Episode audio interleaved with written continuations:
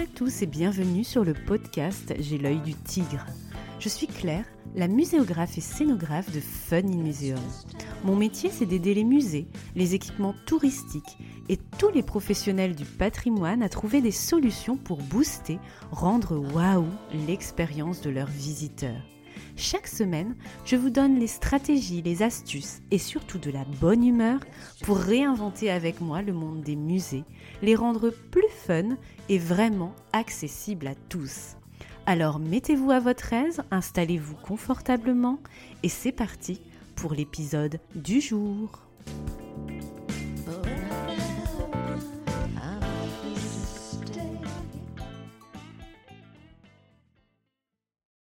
Bonjour et bienvenue dans ce nouvel épisode. Aujourd'hui, on va parler d'un sujet tendance qui avait un peu perdu de la vitesse ces cinq dernières années et qui revient sur le devant de la scène comme le bien-être au musée. C'est l'éco-conception et la responsabilité écologique du secteur des expositions.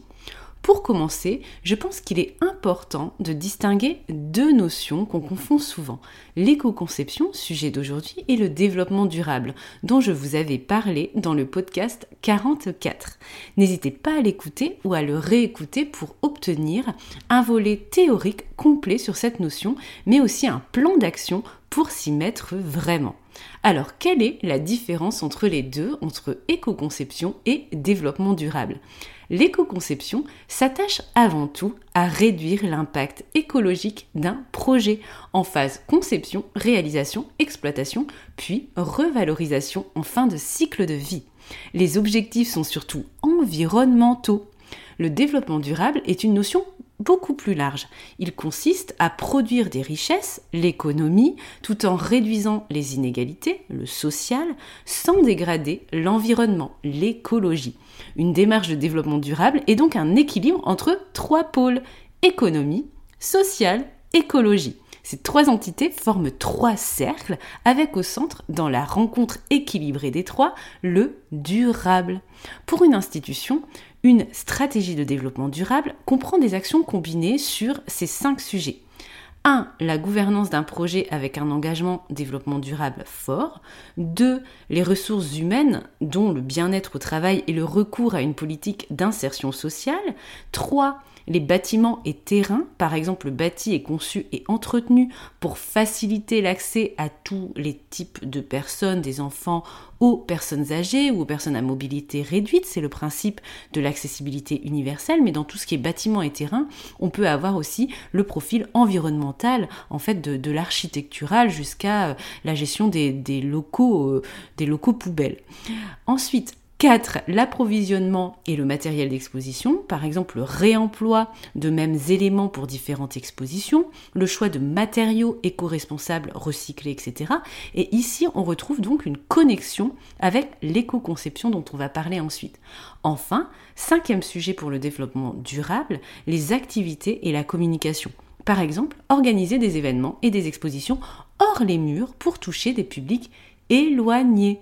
Donc vous voyez que l'éco-conception est un focus sur l'écologie d'un projet avec en chapeau des enjeux de préservation de la planète et des ressources en général.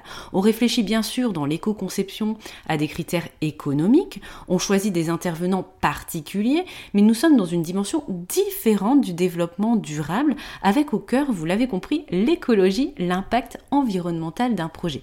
Même si aujourd'hui l'écologie a des enjeux sociétaux et économiques, je pense pour ma part qu'il ne faut pas mélanger les deux notions dans un boogie-boulga commun, comme c'est souvent le cas dans beaucoup d'articles qui circulent sur le sujet.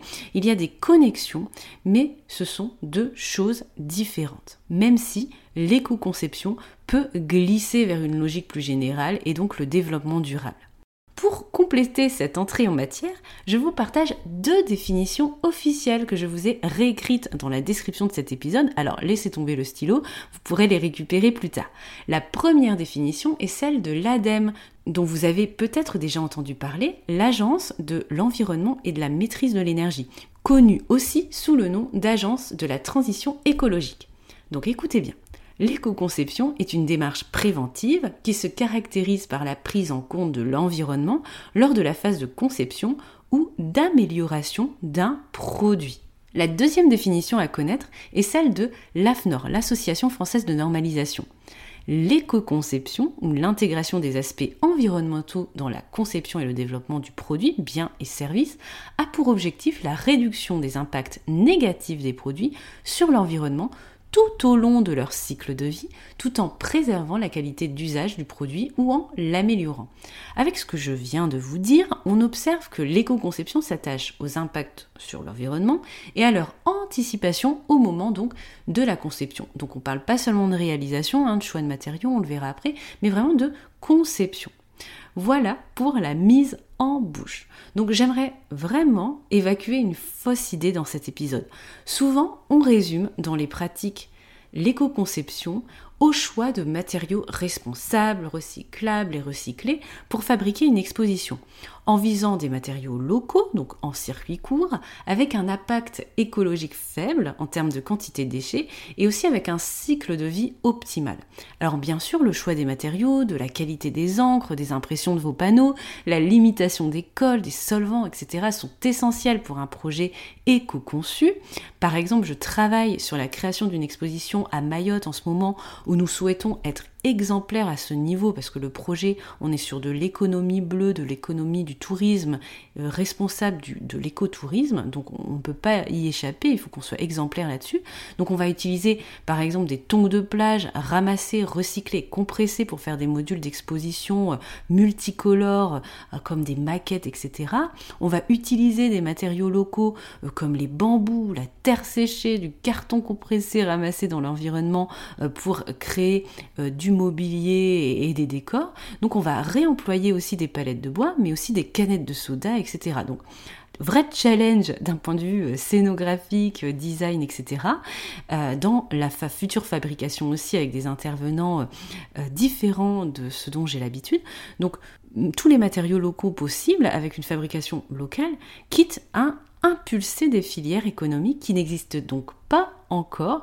Et donc là, on glisse vers le développement durable dans ce projet avec l'économie et le social, avec la création d'emplois, le développement de savoir-faire, etc. Mais l'éco-conception d'un projet d'exposition, ce n'est pas le choix de ces matériaux et un mode de fabrication uniquement, ça s'illustre par de multiples petites actions annexes, tellement bêtes, entre guillemets, qu'on les oublie souvent. Par exemple, limiter l'impression de papier dans les documents de travail qu'on édite en utilisant le recto verso, le papier recyclé et en préférant les formats numériques. Et là, j'imagine que vous regardez un peu autour de vous sur votre bureau et toutes les impressions que vous avez faites. Donc, limitez-les au maximum. Ensuite, on peut aussi limiter en éco-conception les déplacements au cours d'un projet. C'est ce que j'essaie de faire depuis la création de Funny Museum en 2016, de faire le maximum de projets à distance, notamment dans l'océan Indien, pour éviter les billets d'avion, euh, les billets de train aussi quand c'est plus près, et préférer les visios qui sont beaucoup plus écologiques. Donc imposer des réunions sur place aux prestataires, ça va à l'encontre de l'éco-conception d'un projet. Donc pensez-y aussi lorsque vous organisez le pilotage de votre projet d'exposition. Lors de la conception, on fait d'abord aussi l'inventaire de l'existence, s'il vous plaît sur les mobiliers qui peuvent être réemployés, sur les ressources vidéo qui existent déjà avant tout refaire. C'est ce dont je parlais dans l'épisode numéro 16 sur l'upcycling dans les musées et les expos, souvenez-vous, ou réécoutez-le à l'occasion. Pensez à faire des collectes, des prêts, des échanges de matériel avec d'autres structures d'un même réseau, limiter le recours au neuf et au jetable, notamment pour les expositions temporaires, s'il vous plaît. Ce qui est essentiel aussi dans l'éco-conception, c'est de penser au caractère récupérable et modulable de vos éléments d'exposition. Je vous en parlais justement dans l'épisode 57 sur le museum staging qui s'intitulait Comment pimper une exposition permanente devenue désuète, du coup, il faut intégrer dès la création de votre expo avec votre muséographe et votre scénographe, vous en tant que commissaire d'expo travaillant en interne, une réflexion sur son cycle de vie à différents stades, dans 6 mois, 2 ans, 5 ans, etc. Vous pouvez par exemple imaginer des zones modulables à moindre coût, notamment pour les manips, pour pouvoir changer le graphisme facilement, pour faire évoluer le contenu sans refabriquer la manip entièrement.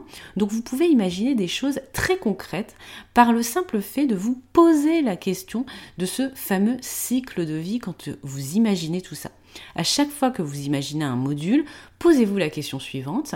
Est-ce que cet élément doit être absolument neuf? Est-ce que je peux récupérer quelque chose d'existant pour le pimper ensuite? Est-ce que je vais pouvoir le recycler? Facilement ou le transformer pour en faire autre chose plus tard, etc. Donc toujours réparer au lieu de refaire lors de l'exploitation de votre exposition. C'est vrai que ces pratiques sont très courantes dans le secteur du cinéma, du spectacle vivant, mais moins automatiques dans les secteurs muséal, mais ça avance fort heureusement et je compte sur vous là-dessus. Donc à ce sujet, je vous conseille d'ailleurs le podcast très inspirant de Clémence Chiron, Scénographie des possibles, je ne sais pas si vous le connaissez celui-là, qui propose une belle exploration de ce sujet. Je vous mets le lien de l'épisode euh, sur le thème qui nous concerne, l'éco-conception, dans la description et je fais un gros clin d'œil à Clémence à cette occasion. L'éco-conception d'une exposition, c'est aussi faire attention à l'environnement créé pour le visiteur. Et oui, bien-être, encore et toujours, vous commencez à me connaître. Bref, pensez au confort acoustique, à l'accessibilité physique et intellectuelle pour tous, à la qualité de l'air en limitant les émanations toxiques ou polluantes avec l'utilisation de peintures écologiques, voire dépolluantes, hein, ne serait-ce sur euh, vos murs, vos mobiliers, c'est un critère bête mais ultra important. Limitez aussi les écrans et soyez vigilants dans la consommation énergétique de vos expositions avec le matériel informatique, les vidéoprojecteurs, etc. Prévoyez des systèmes de mise en veille et de déclenchement automatique. Réduisez aussi les éclairages dans les limites de vos ambitions d'accessibilité. Toujours, souvenez-vous que ce critère lumière est essentiel euh, dans la mini-série sur les quatre handicaps que j'avais fait. Voilà, la lumière et l'éclairage c'est super important. Donc essayez de réduire les éclairages, mais pensez aussi tout le temps accessibilité. Voilà, c'est une question euh, d'équilibriste hein, tout ça, mais voilà, vous pouvez faire ces, ces mini-actions pour limiter la consommation énergétique de vos expos. Lors de la réalisation de vos montages, privilégiez aussi des chantiers propres avec le tri des déchets, le stockage des projets dangereux, etc. Donc voilà, regardez bien vos poubelles, faites le tri, même dans des moments de rapidité, etc., comme c'est le cas des expositions euh, temporaires, euh, où on est tout excité, où tout va très vite, eh bien pensez aussi, ayez l'œil écologique et éco-conception à ces moments-là aussi. Bref, vous voyez donc que l'éco-conception regroupe de multiples petites actions et gestes, comme celles qu'on peut faire au quotidien pour un tas d'autres choses pour limiter l'impact écologique de nos actions. Et c'est un sujet qui me tient beaucoup à cœur. Je le développe beaucoup dans mes projets d'exposition, mais j'avais aussi envie de vous en faire part sur ce podcast. En complément de cet épisode, je vous invite à télécharger l'une de mes ressources repères de ma boîte à outils, qui est un livret produit par Liffré avec de nombreux exemples inspirants, des conseils à chaque étape des projets euh, conception, réalisation, exploitation, fin de vie, des conseils pour la rédaction de vos cahiers des charges à ce sujet et aussi une bibliographie, donc une petite mine d'or, ce livret que je vous livre en description de cet épisode avec le lien de téléchargement. J'espère que cet épisode éco-conception vous a plu et vous permettra de faire évoluer peut-être la pratique de vos expositions. Je vous souhaite une belle journée, matinée, soirée, où que vous soyez. À très bientôt sur J'ai l'œil du tigre. Si tu as aimé ce que tu as entendu et que mes conseils t'ont été utiles, l'annonce qui va suivre peut t'intéresser. Depuis quelques semaines, la plateforme d'écoute Spotify, la tienne peut-être, te permet de poster un avis et de mettre des étoiles sur la page d'accueil du podcast J'ai l'œil du tigre. Alors, si tu veux m'aider à le faire connaître et à aider le maximum de personnes comme toi avec ces conseils, abonne-toi, poste un avis et offre-moi des petites étoiles, 5 j'espère. À bientôt et prends soin de toi.